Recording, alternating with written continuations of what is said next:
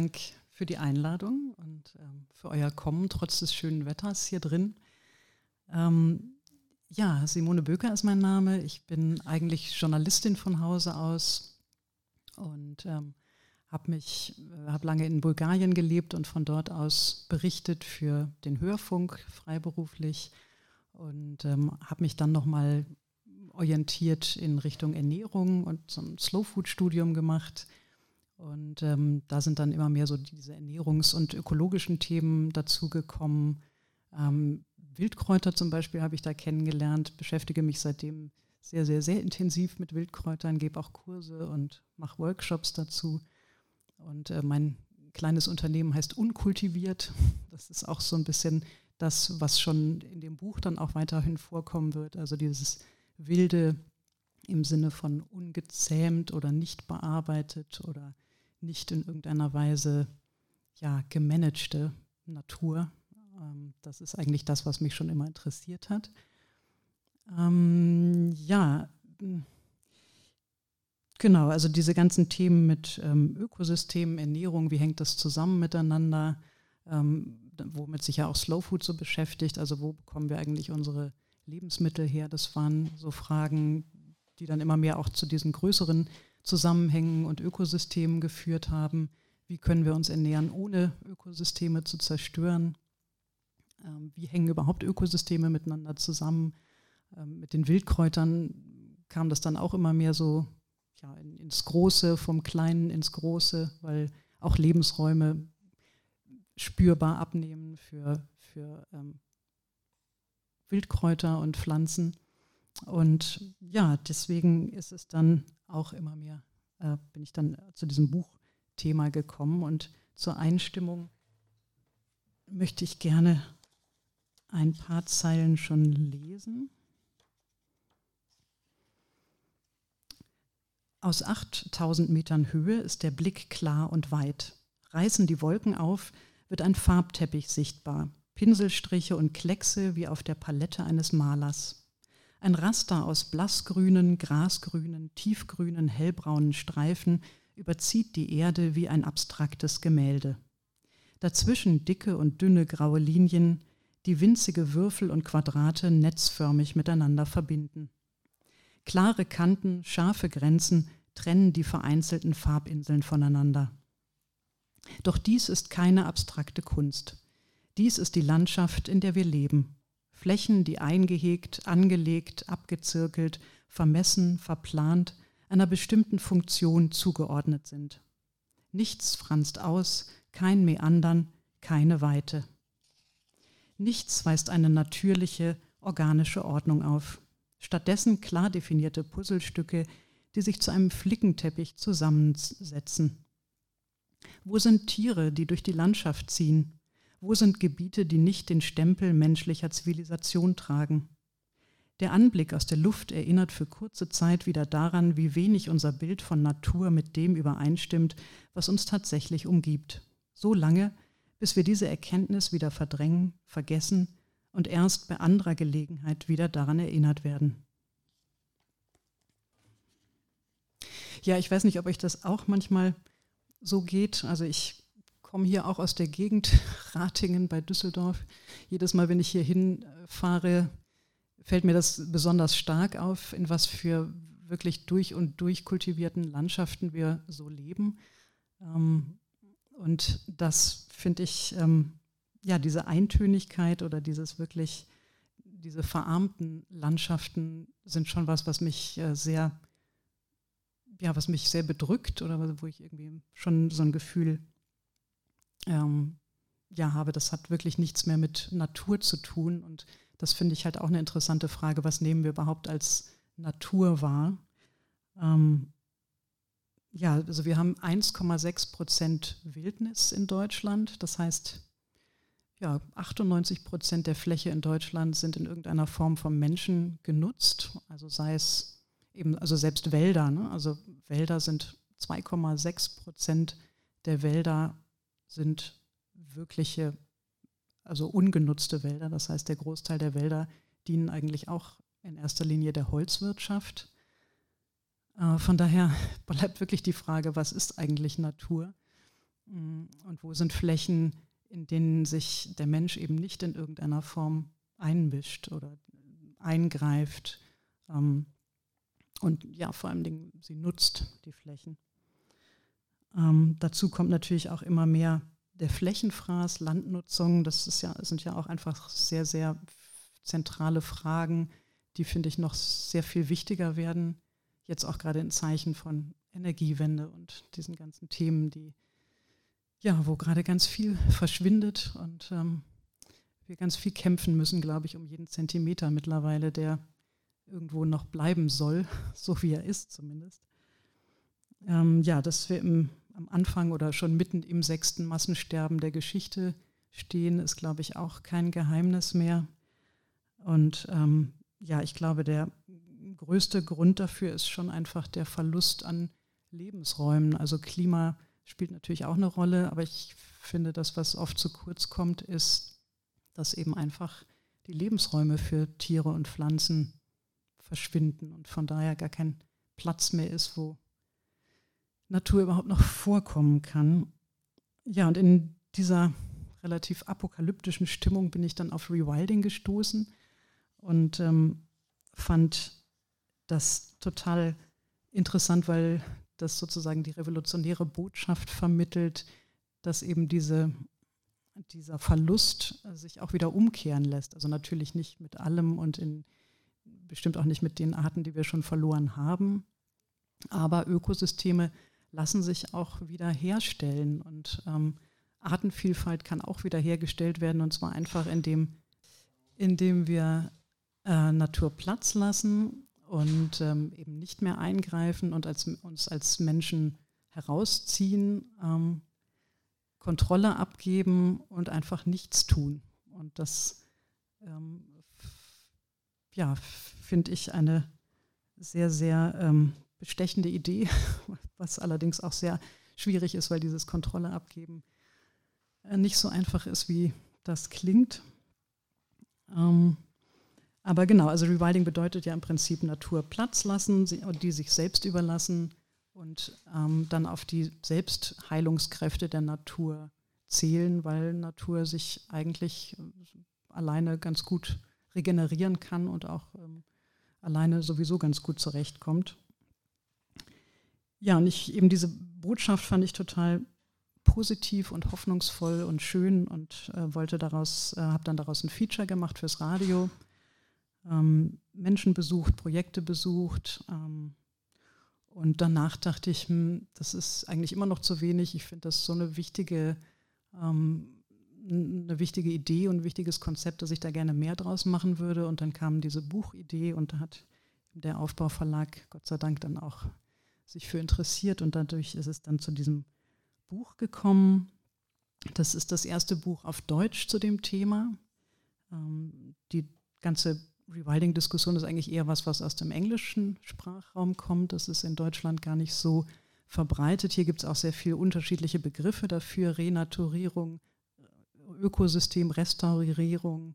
Das sind ähm, alles auch Begriffe, die teilweise unklar sind und auch sehr schwer voneinander abzugrenzen sind. Also ich bleibe bei dem Begriff Rewilding auch deswegen, weil das so als Überbegriff ja, irgendwie dann für mich klarer war, worauf, worauf das abzielt.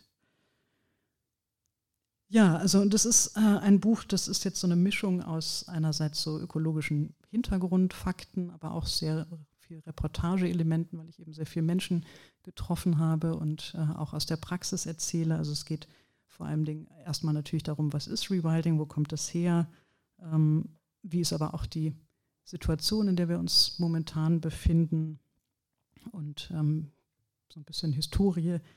Hm, ich beschäftige mich auch sehr stark mit diesen ganzen Landnutzungsfragen, weil das, finde ich, der zentrale Punkt ist, warum Rewilding nicht, wo es daran hakt, also warum wird es nicht umgesetzt oder kann es nicht mehr umgesetzt werden, weil es eben doch sehr viel damit zu tun hat, mit diesen ganzen Landnutzungskonflikten ähm, und natürlich auch der Art und Weise, wie wir wirtschaften und so diesen großen Fragen.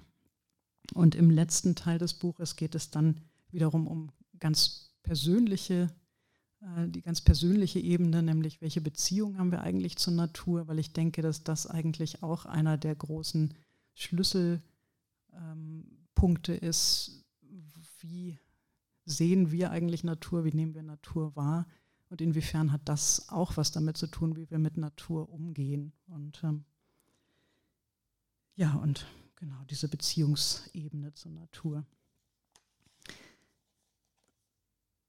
Ja, was ist Rewilding eigentlich konkret? Also das Konzept kommt aus den USA. In den 90er Jahren ist das da entstanden, als eben schon klar war, dass wir am Beginn des Massensterbens, eines weiteren Massenaussterbens stehen. Und irgendwie klar war, mit diesen ganzen klassischen Naturschutzmethoden kommt man anscheinend nicht wirklich weiter. Ne? Also klassischer Naturschutz heißt ja vor allem Dingen ja, sich um bedrohte und aussterbende Arten zu kümmern, die roten Listen, die ja damals auch entstanden sind, äh, wo es darum geht, dann Lebensräume herzustellen für aussterbende Arten, Biotopschutz.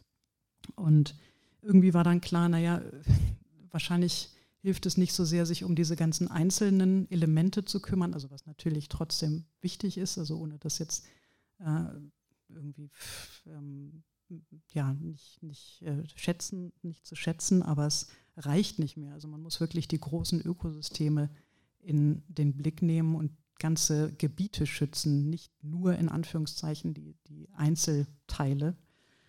Ähm, und ja, da ähm, war dann auch die Idee, mh, eben diese großen Gebiete auch sich selber zu überlassen, damit dort eben auch wieder natürliche Prozesse stattfinden können, äh, keine Nutzung stattfindet und auch keine Ziele da mehr äh, mit verbunden sind, weil eben auch meistens im klassischen Naturschutz irgendwelche Ziele vorgegeben sind. Ne? Es soll hier das und das entstehen oder erhalten bleiben. Also es geht auch immer sehr stark um dieses Konservieren. Und die Rewilder sagen halt, nee, was da entsteht, ist uns eigentlich völlig egal. Das kann Natur selber entscheiden. Ähm, wir haben damit gar nichts zu tun. Wir haben da gar nicht reinzureden. So. Also so eine Art Laissez-faire-Ansatz. Ähm, eben kein Managen und, und so, sondern Natur kann da eigenständig äh, entscheiden, was sie dort machen möchte, sozusagen. Also Self-Willed Land ist der Ausdruck, den, äh, der in den USA dafür geprägt wurde, eigenwillige Landschaften, was ich auch sehr schön finde als Begriff also der Natur die Regie überlassen, weil wir es eben nicht immer selber besser wissen. So.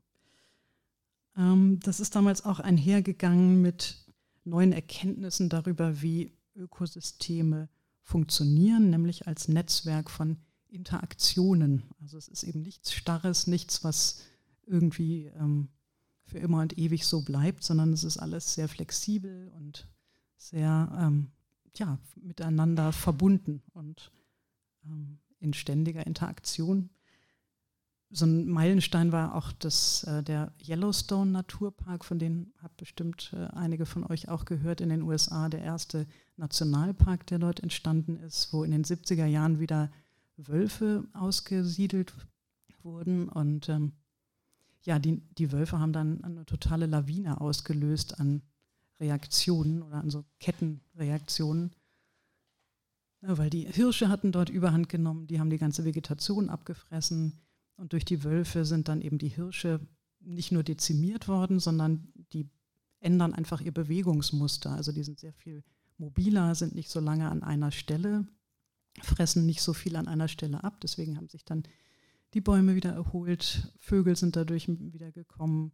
Ähm, die Flüsse wurden wieder beschattet, dadurch hat sich dann eben wieder ganz viel Leben in den Flüssen angesiedelt und Biber und ja, also es ist eben sehr, sehr, sehr viel passiert, einfach nur, nur in Anführungszeichen dadurch, dass Wölfe dort eben wieder hingekommen sind.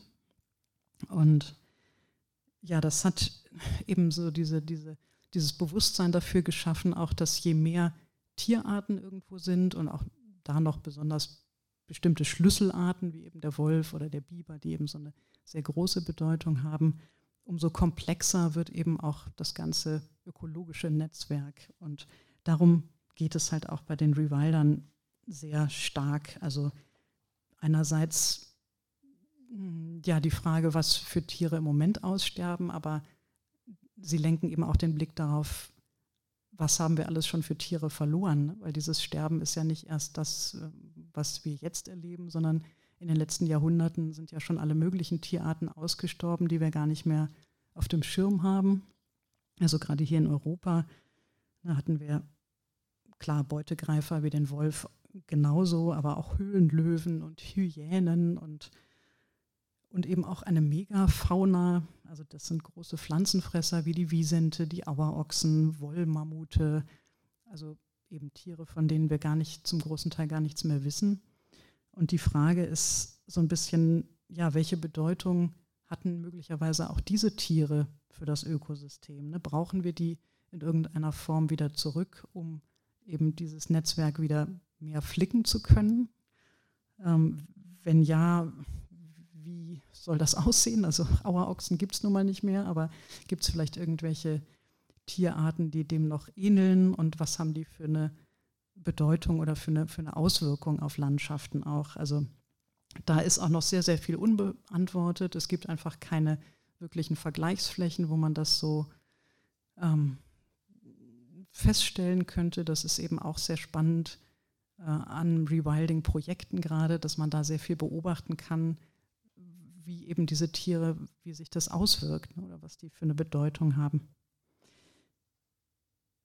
Ja, das Konzept ist dann irgendwann von den USA nach Europa gewandert. Also hier gibt es jetzt eine Organisation, Rewilding Europe heißen die, die sitzen in Holland und haben so ungefähr zehn große Rewilding-Projekte überall in Europa mittlerweile, also in vielen Ländern auf, ähm, Europas und mit sehr unterschiedlichen Bedingungen. Also das äh, geht von, von Portugal, Spanien, wo es dann eher um so Bergregionen geht, bis ähm, über Italien und ich glaube in Finnland gibt es auch eins. Also ich habe ein, ein Gebiet besucht hier in Deutschland und zwar ist es an, an der Ostsee am Oder-Delta, also im Randgebiet ähm, zwischen Polen und Deutschland. Und ähm, das ist wirklich ein sehr, sehr interessantes Gebiet, also so rund, rund um den Stettiner Haff. Ich weiß nicht, ob euch das was sagt, so Usedom, die Richtung. Ähm, das ist sehr, sehr dünn besiedelt, eben einfach noch aus diesen historischen Gründen, dass es ein Grenzgebiet war. Ähm, und von daher ist das schon, also es ist natürlich nicht alles verwildert oder alles Wildnis, da gibt es auch noch Landwirtschaft, das ist aber alles sehr extensiv bewirtschaftet und von daher sowieso schon sehr naturnah. Ähm, es gibt aber vor allen Dingen ein Gebiet, den Anklammer Stadtbruch, der wirklich ein Wildnisgebiet ist und von dem möchte ich euch gerne was vorlesen. Tiefblau zieht sich die Wasserfläche durch die Landschaft. Dichte Schilfbänke erstrecken sich entlang der Ufer, an manchen Stellen geht das Röhricht bis aufs offene Wasser. Auf dem See sich, tummelt sich eine Vogelschar. Grau- und Blässgänse machen hier gerade Station, bald kommen die nordischen Sing- und Zwergschwäne. Am wolkendurchsetzten Himmel kreisen Möwen. Die Moorlandschaft im Anklammer Stadtbruch am westlichen Stettiner Haff, nur einige Kilometer vor der Ostseeinsel Usedom gelegen, ist in ihrer Art einzigartig und einer der vielfältigsten Lebensräume in Mitteleuropa. Das war nicht immer so. Durch die einst für Pommern charakteristischen Moorlandschaften wurden Mitte des 19. Jahrhunderts Entwässerungsgräben gezogen, vielerorts um Torf abzubauen. Mitte des 20. Jahrhunderts, als der Torfabbau langsam zurückging, wurden die trockengelegten Flächen vor allem für die Landwirtschaft genutzt. Auf den trockengelegten Moorböden weideten bis vor 30 Jahren noch Kühe. Außerdem gab es einen Nutzwald. Im Jahr 1995 kam es schließlich zu einem wahren Umbruch. Bei einem Sturmhochwasser in der Nacht vom 4. auf den 5. November brach ein Deich und setzte das dahinterliegende Land unter Wasser. Der Deich erwies sich als so marode, dass eine Reparatur auf dem Abschnitt ausschied. Ein neuer Deich wurde weiter landeinwärts gebaut. 2000 Hektar Land wurden somit der Natur zurückgegeben. Dies war der Startschuss für einen Rewilding-Prozess und eine enorme landschaftliche Veränderung. Als erstes starb der Wald ab, der unter Wasser geraten war. Die Baumskelette ragen noch als stumme Zeugen aus dem See. Was in anderen Rewilding-Gebieten oftmals durch gezielte Kick-off-Maßnahmen erreicht wird, indem Deiche oder andere Infrastruktur zurückgebaut werden, passierte hier quasi durch Zufall und von allein. Dass Landschaften sich natürlicherweise verändern, ist in Deutschland eigentlich gar nicht vorgesehen. Waldflächen beispielsweise sind genau definiert. Was kein Wald ist, darf auch kein Wald werden und umgekehrt. Im Anklammer Stadtbruch läuft nun alles ein bisschen anders. Vor allem seit auch die Jagd und forstwirtschaftliche Tätigkeit eingestellt und damit das Gebiet aus jeglicher wirtschaftlichen Nutzung genommen wurde. Seitdem ist im Anklammer Stadtbruch als offiziellem Wildnisgebiet eine Landschaftsdynamik zu beobachten, die sich uneingeschränkt und frei entfalten darf. Jetzt entscheidet nur noch die Natur, in welche Richtung die Entwicklung geht, erklärt der Landschaftsökologe Stefan Schwill. Welche Arten sich ansiedeln, welche Vegetation sich entwickelt, alles bleibt der Natur überlassen. Und wir gucken ganz gespannt zu. Das ist aber auch alles, was wir tun, sagt Stefan Schwill. Gespannt zuschauen, ohne einzugreifen. Dieses Prinzip gilt auch für die Tierwelt. Mit der Zeit siedelten sich, angezogen von den großen Wasserflächen, etliche Vogelarten an. Der Anklammer Stadtbruch entwickelte sich zu einem Hotspot für Zugvögel, aber auch zu einem der Gebiete mit der höchsten Brutdichte an Seeadlern in Europa. Zwischen 10 und 14 Seeadlerpaare leben heute wieder im Gebiet, vereinzelt thronen Adlerhorste in den Baumkronen. Unmittelbar zuvor hatte sich auch eine große Kolonie Kormorane niedergelassen. Ihre Jungen dienten dem Seeadler als Futter für seine Brut. Inzwischen ist die Kormorankolonie jedoch erloschen, weil die Vögel keine geeigneten Bruträume mehr fanden. Jetzt, jetzt ist die spannende Frage, wie reagiert die Seeadlerpopulation? Nimmt sie wieder ab oder steigen die Tiere auf andere Nahrungsquellen um?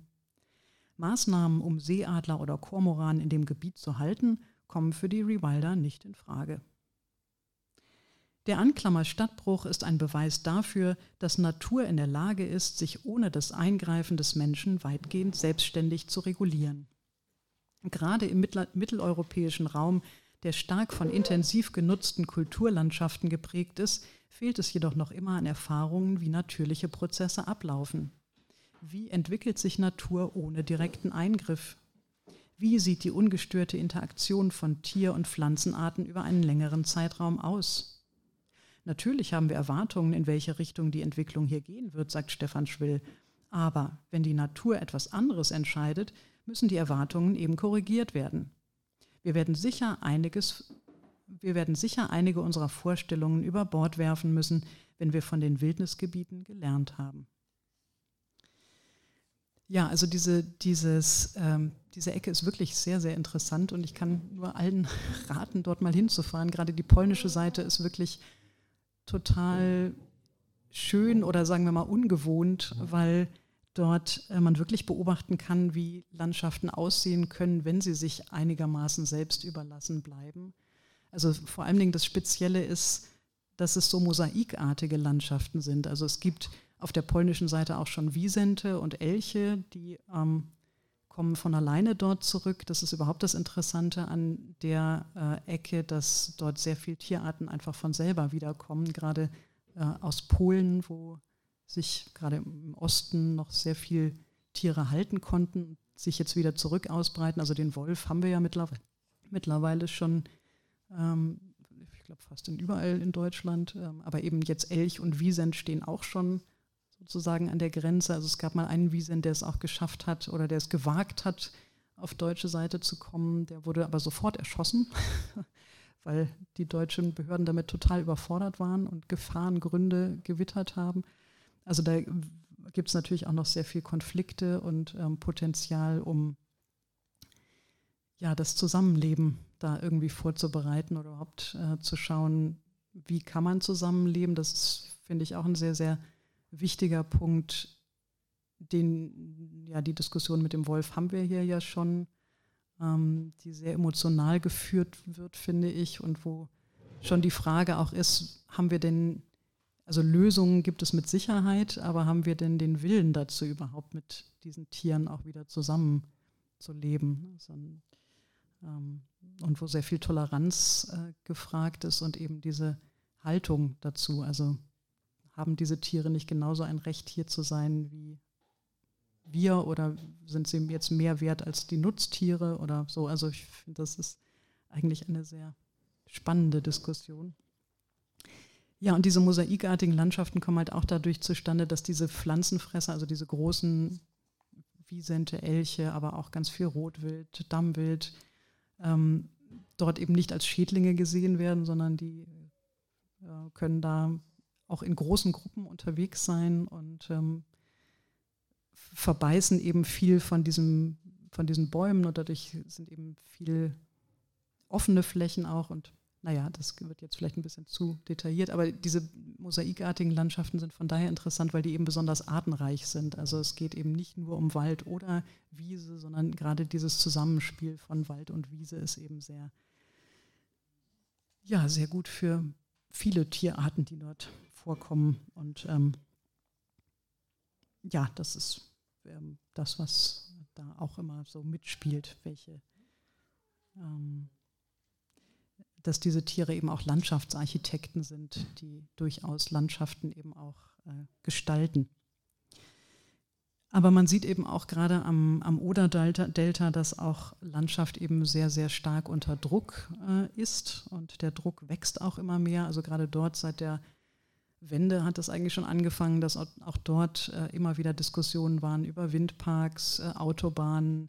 Die Oder soll immer wieder ausgebaggert werden, was halt auch das Ausbedeuten würde für diese ganzen Auenlandschaften dort. Also es ist eben tatsächlich immer dieser Kampf um die in Anführungszeichen Ressource Land ähm, die ja jetzt mit dem ganzen ne, neuen Deutschland-Tempo und ich weiß nicht, was wir da gerade alles haben, ähm, natürlich auch nochmal an Brisanz zunimmt ähm, und natürlich auch eine Konsequenz ist dieser Wachstumslogik, in der wir uns ja nun einfach befinden und die immer dazu zwingt, ähm, stetig Flächen zu verbrauchen und natürlich auch die Ressourcen zu nutzen.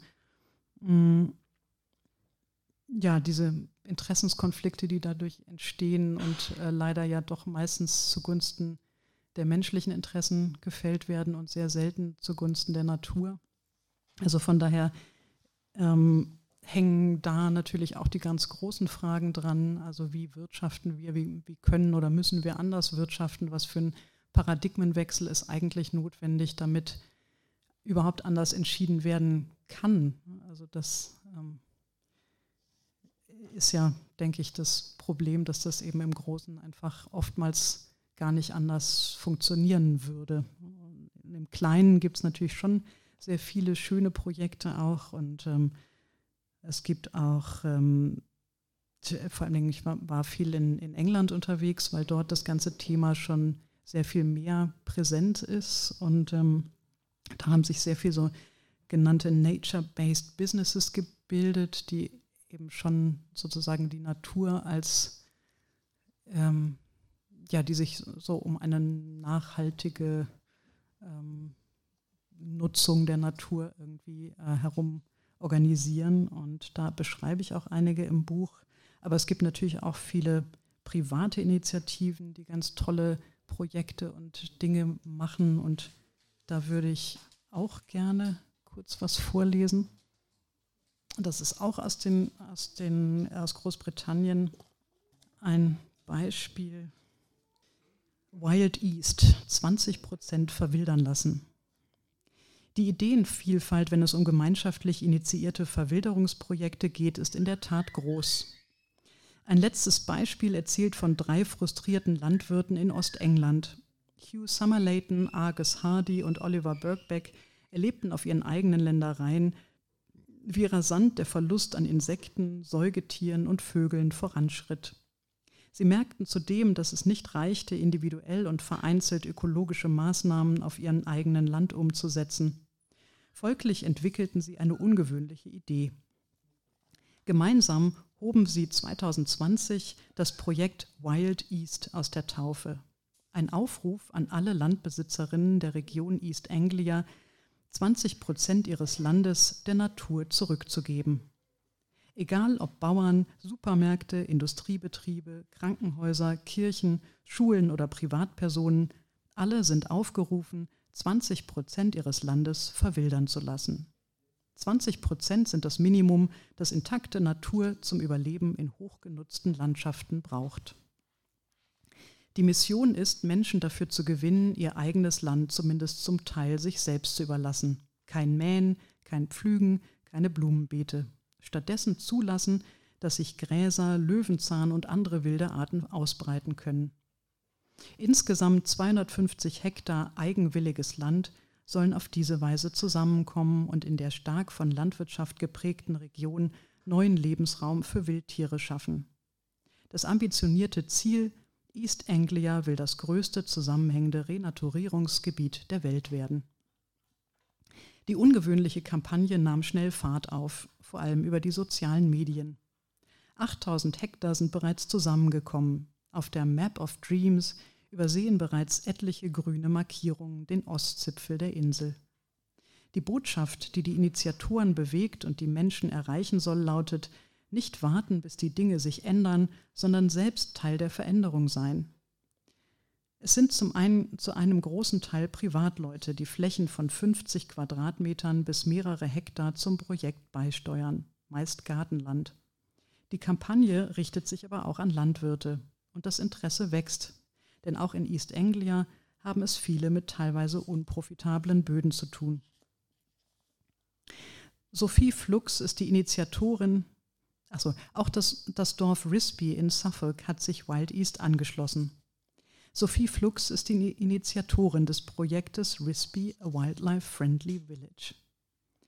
Als ihr die abnehmende Artenvielfalt in ihrer Umgebung zum ersten Mal richtig bewusst wurde, beschloss sie, selbst aktiv zu werden. Sie hat nicht nur den Gemeinderat des 900-Seelendorfes für die Idee gewonnen, sondern auch viele Bewohnerinnen, Geschäftsleute, die Gemeindeverwaltung, die Schule. Arbeitsgruppen entstanden, der Gemeinderat gab Geld für Saatgut und Blumenzwiebeln und die verteilten sie dann an alle Dorfbewohnerinnen. Die Leute haben auf unserer Facebook-Seite Fotos von ihren Gärten gepostet. Das war im Frühling und Sommer ein Hoffnungssymbol. Ich habe so viel Dank dafür erhalten. Es war wirklich großartig, erzählt Sophie Flux. Nicht nur in ihren eigenen Gärten, sondern auch auf vielen der öffentlichen Gemeinschaftsflächen säten Einwohnerinnen Wildblumen, hängten Nistkästen und Insektenhotels auf. Sie organisierten Workshops, bei denen die Teilnehmerinnen lernten, Hibernarien für Reptilien zum Überwintern zu bauen, Habitate für Hummeln und Schwebefliegen sowie Miniteiche anzulegen. Wir machen das, weil wir die Natur nicht verlieren wollen. Wenn wir die Bestäuber verlieren, was machen wir dann? Wir sind als Menschen eine Spezies, die die gleichen Rechte hat wie die Bienen, die Motten, die Igel. Warum wollen wir alles dominieren? Das sollten wir nicht. Wir sollten in Balance mit der Natur sein, nicht gegen sie, sagt Sophie Flux. Im Lauf eines Jahres haben die Rispierinnen es geschafft, fast 20 Prozent der Dorffläche naturfreundlicher zu gestalten. Dazu gehören Areale um das Cricketfeld, um die Kirche, der Dorfanger. Am Gemeindesaal gibt es jetzt eine Mini-Feucht, ein Mini-Feuchtbiotop. Egal ob Spatz, Igel oder Motte, fast jedes Tier findet in Risby Unterschlupf. Der Perspektivwechsel fällt nicht allen leicht Gerade in England sei das Auge sehr an Ordentlichkeit gewöhnt, erzählt Sophie Flux. Doch hat sich das, doch hat, sie, doch hat das sich wild, doch hat das sich verwildernde Risby auch andere Ortschaften inspiriert. Seit einem Bericht im britischen Fernsehsender BBC erhalten sie viele Anfragen von Menschen, die Ähnliches in ihrem Wohnort umsetzen wollen. Das Wild East Projekt hat eine Diskussion in Gang gesetzt. Es geht dabei um gesellschaftliche Fragen rund um Lebensstil und Konsum, um ökologische Ernährung und nachhaltige Produktion. Es geht aber letztendlich auch um die Frage, wer für den Schutz und die Wiederherstellung der Natur verantwortlich ist. Ist das die Aufgabe der Regierung, der Bauern oder ist das die Aufgabe eines jeden Einzelnen, fragt Mitgründer Hugh Summerlayton.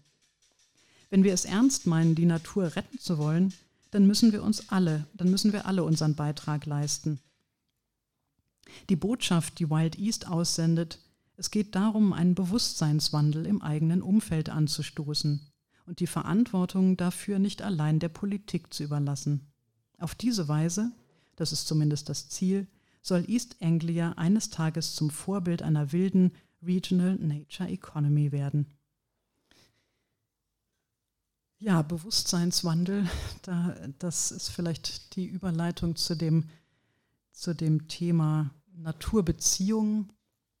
Was ist eigentlich mit uns nicht in Ordnung? Also wenn die Natur, die wir in erster Linie dominieren oder gestalten, so aussieht, wie sie im Moment aussieht, ähm, was sagt das eigentlich über uns aus? Und ähm, sind nicht wir einfach das Problem? Und neben dem Wirtschaftssystem ist da auch eine kulturelle Dimension. Was ist eigentlich ähm, ja, der kulturelle Hintergrund, vor dem wir handeln? Wie sehen wir Natur? Wie nehmen wir Natur wahr? Und, und wer sind eigentlich wir?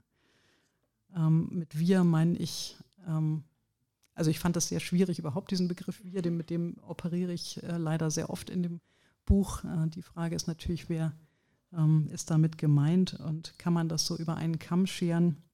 Aber ich meine natürlich schon in erster Linie westliche Gesellschaften uns in dem Sinne, die wir mit dem Lebensstil, Stil, den wir schon überwiegend haben, ähm, einfach hauptsächlich für die Zerstörung verantwortlich sind. Und ähm, warum ist das eigentlich möglich, dass wir uns so verhalten? Also wie, was gab es da auch kulturell für eine Entwicklung, die wir hinter uns, äh, die wir hinter uns gebracht haben? Und ähm, das ist halt eine, die jetzt auch schon für über 500 Jahre, glaube ich, andauert. Also ich bin da jetzt auch kulturgeschichtlich nicht so in die Tiefe gegangen oder da kann man sicherlich noch sehr, sehr viel mehr forschen und interessant, äh, interessante ähm, ja, hm, Abhandlungen zu verfassen.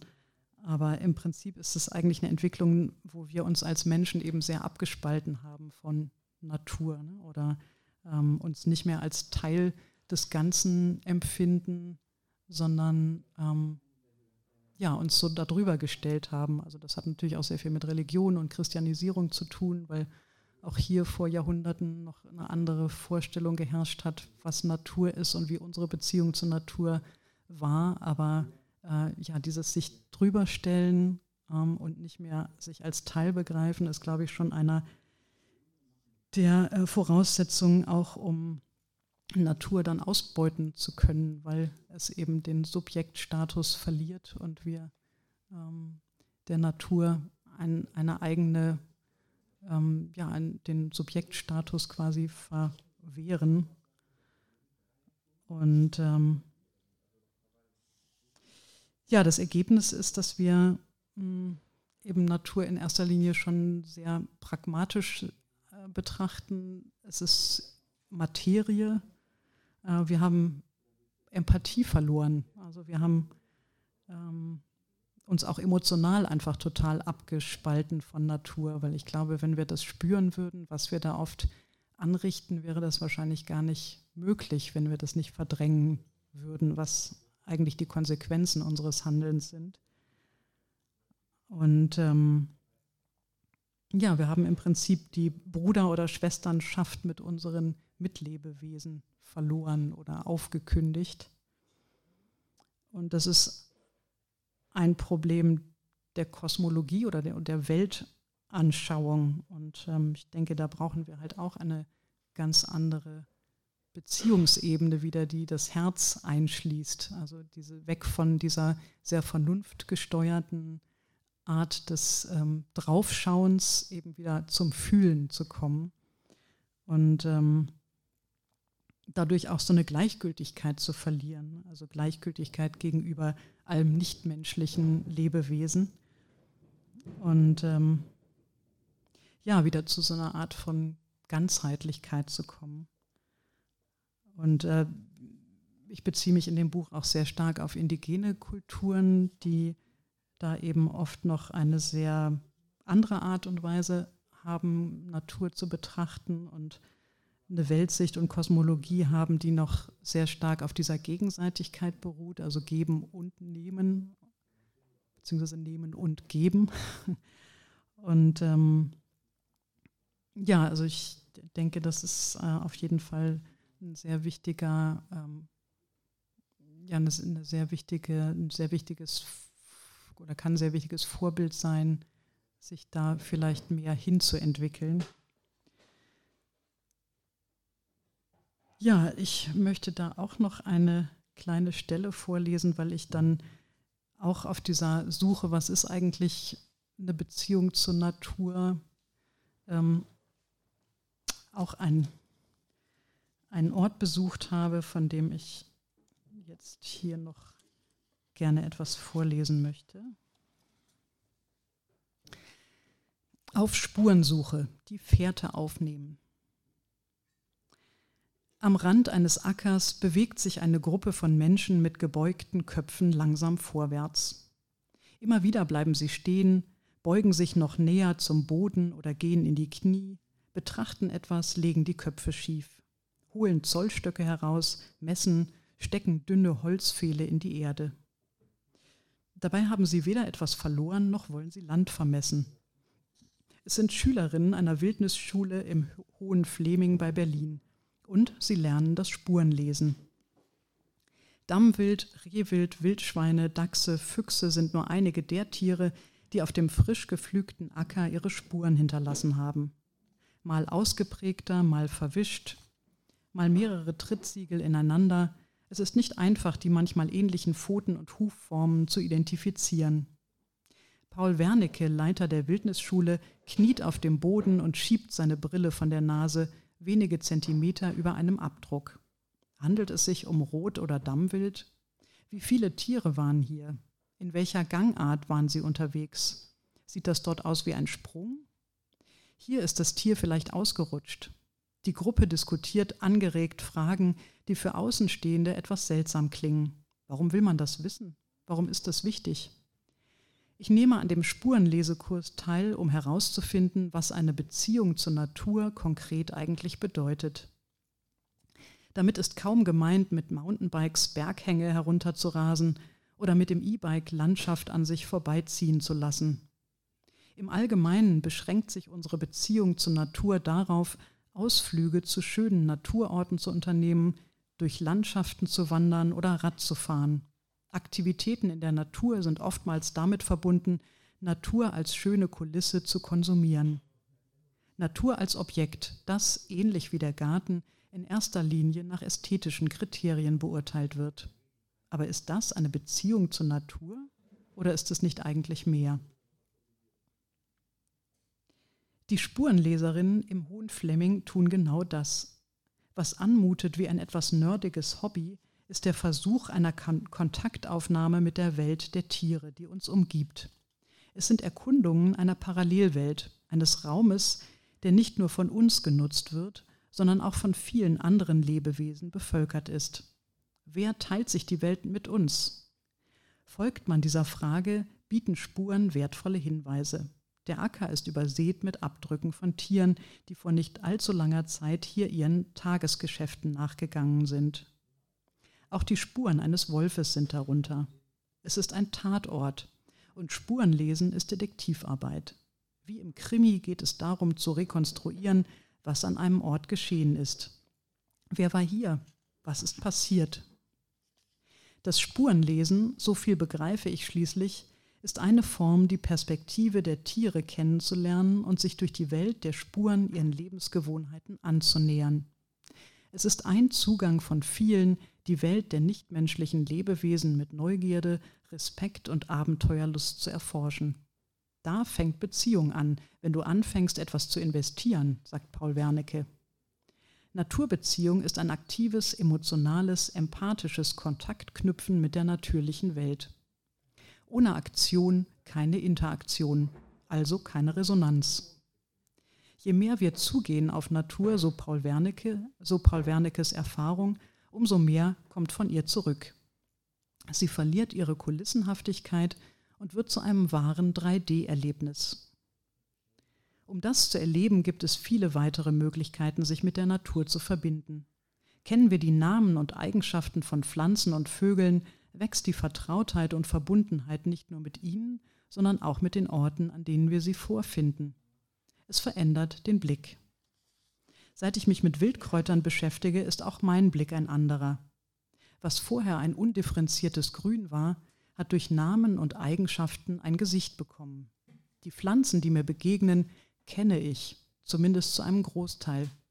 Ich freue mich, alte Bekannte zu treffen. Die Unbekannten erwecken meine Neugier.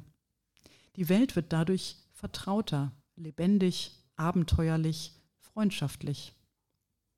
Natur verliert ihre Abstraktheit und wird persönlich, da ich es mit Subjekten zu tun habe. Die achtsame Wahrnehmung stellt eine Verbindung her, die eine Brücke schlägt zwischen Welten, die sich normalerweise nur selten berühren. Ja, da ähm, geht es im Prinzip eben um diese Frage von einer, einem Paradigmenwechsel auch auf der Bewusstseinsebene. Und ähm, ja, da können wir auch gerne noch drüber reden, weil ich persönlich das sehr, sehr spannend finde und auch äh, Lust habe, da über eure Erfahrungen zu hören. Und äh, auch die Frage, ob das nicht vielleicht der größte Teil unseres Umweltproblems ist, ähm, dass, ja, dass auch wir selber uns da noch viel mehr öffnen können oder ähm, achtsamer werden können. Also ich habe auch über den Garten zum Beispiel geschrieben, äh, etwas provokant äh, in dem Sinne, als dass im Garten oftmals äh, Menschen ja dann so komplett zu Kontrollfreaks werden, weil man da ja dann wirklich entscheiden kann, wer, wer was äh, darf dort bleiben und was nicht und was muss weg, was macht Dreck. Ähm, vorhin hatten wir über Hornissen geredet. Also ähm, wie kann man ko, ko, äh, koexistieren, auch auf engem Raum und ohne eben immer eigene Interessen im Blick haben zu müssen. Und kann man da nicht das Ganze viel äh, auch da ganzheitlicher betrachten und schauen, gibt es da nicht Wege, auch im Garten zum Beispiel, da wo eben wir selber auch Wirkungsmöglichkeiten haben, mehr in so ein Miteinander zu kommen. Und ähm, ja, weg von so einem Pragmatismus ne? oder weg von diesen immer das so sehr äh, so ein anthropozentristisches Bild zu haben. Also es muss nach uns gehen und unsere eigenen Interessen sind immer wichtiger als alle anderen.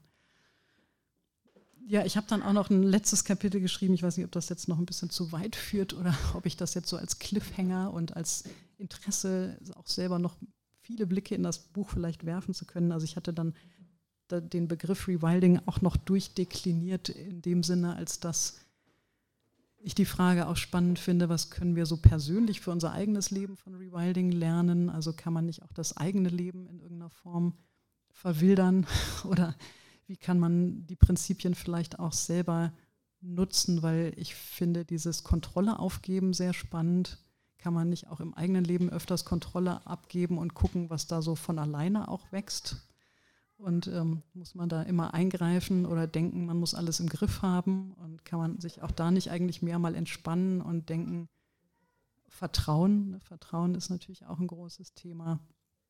So wie man Natur vertrauen kann, kann man auch dem Leben, denke ich, oftmals mehr vertrauen, dass da ähm, die Dinge schon irgendwie auch so ihren eigenen Weg finden. Aber das ist dann vielleicht schon eine sehr philosophische Frage. Und ähm, ja, damit möchte ich gerne enden vorerst oder für Fragen öffnen und ja, in eine Interaktion kommen.